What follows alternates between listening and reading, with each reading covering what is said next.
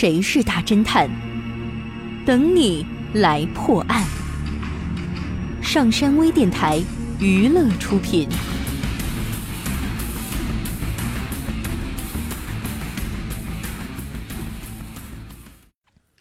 在一个冰冻三尺、狂风怒号的上午，风景区管理员林涛虽然估计今天不会有什么游客，但他仍然准时的打开了景区的大门。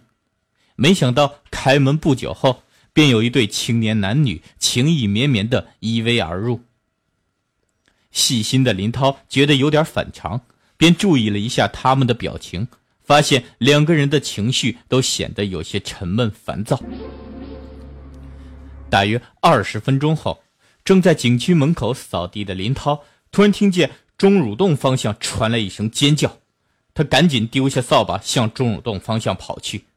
当他跑进了钟乳洞洞口一段时，发现刚才入园的女青年躺在了血泊之中，而男青年则抱着尸体正在痛哭不已。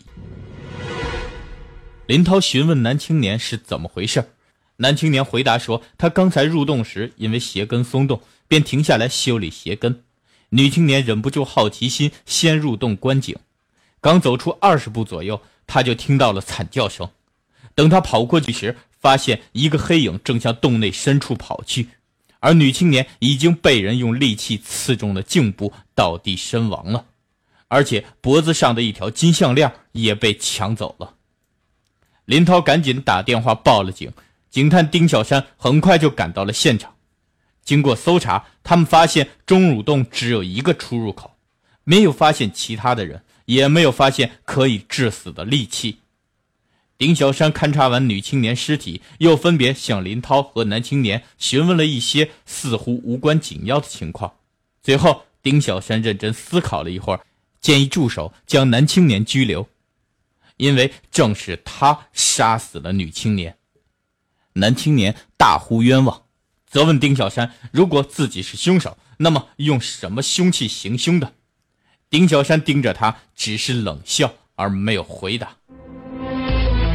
你知道凶器是什么吗？你猜到答案了吗？想知道正确答案吗？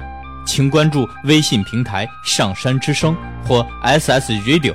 输入景区来查看你的答案对不对吧？感谢您收听本期的大侦探节目，我是任刚，咱们下期再见。